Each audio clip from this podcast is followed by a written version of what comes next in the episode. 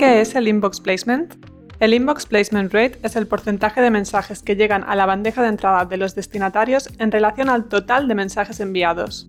¿Y por qué es interesante este dato? Porque nos permite valorar los resultados en email marketing de una forma más precisa y más real.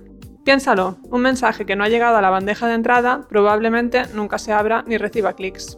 Cuando hablamos de entregabilidad, entendida como la capacidad de alcanzar la bandeja de entrada de nuestros suscriptores, también debemos tener en cuenta, en primer lugar, el delivery rate, que es el porcentaje de mensajes entregados sea cual sea la bandeja donde hayan llegado.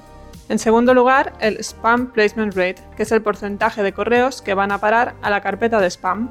Y por último, el missing rate, que son los emails que no han podido ser entregados porque han sido bloqueados por el proveedor de correo electrónico del destinatario. Por cierto, ¿sabías que el inbox placement rate medio en España se sitúa en el 83%?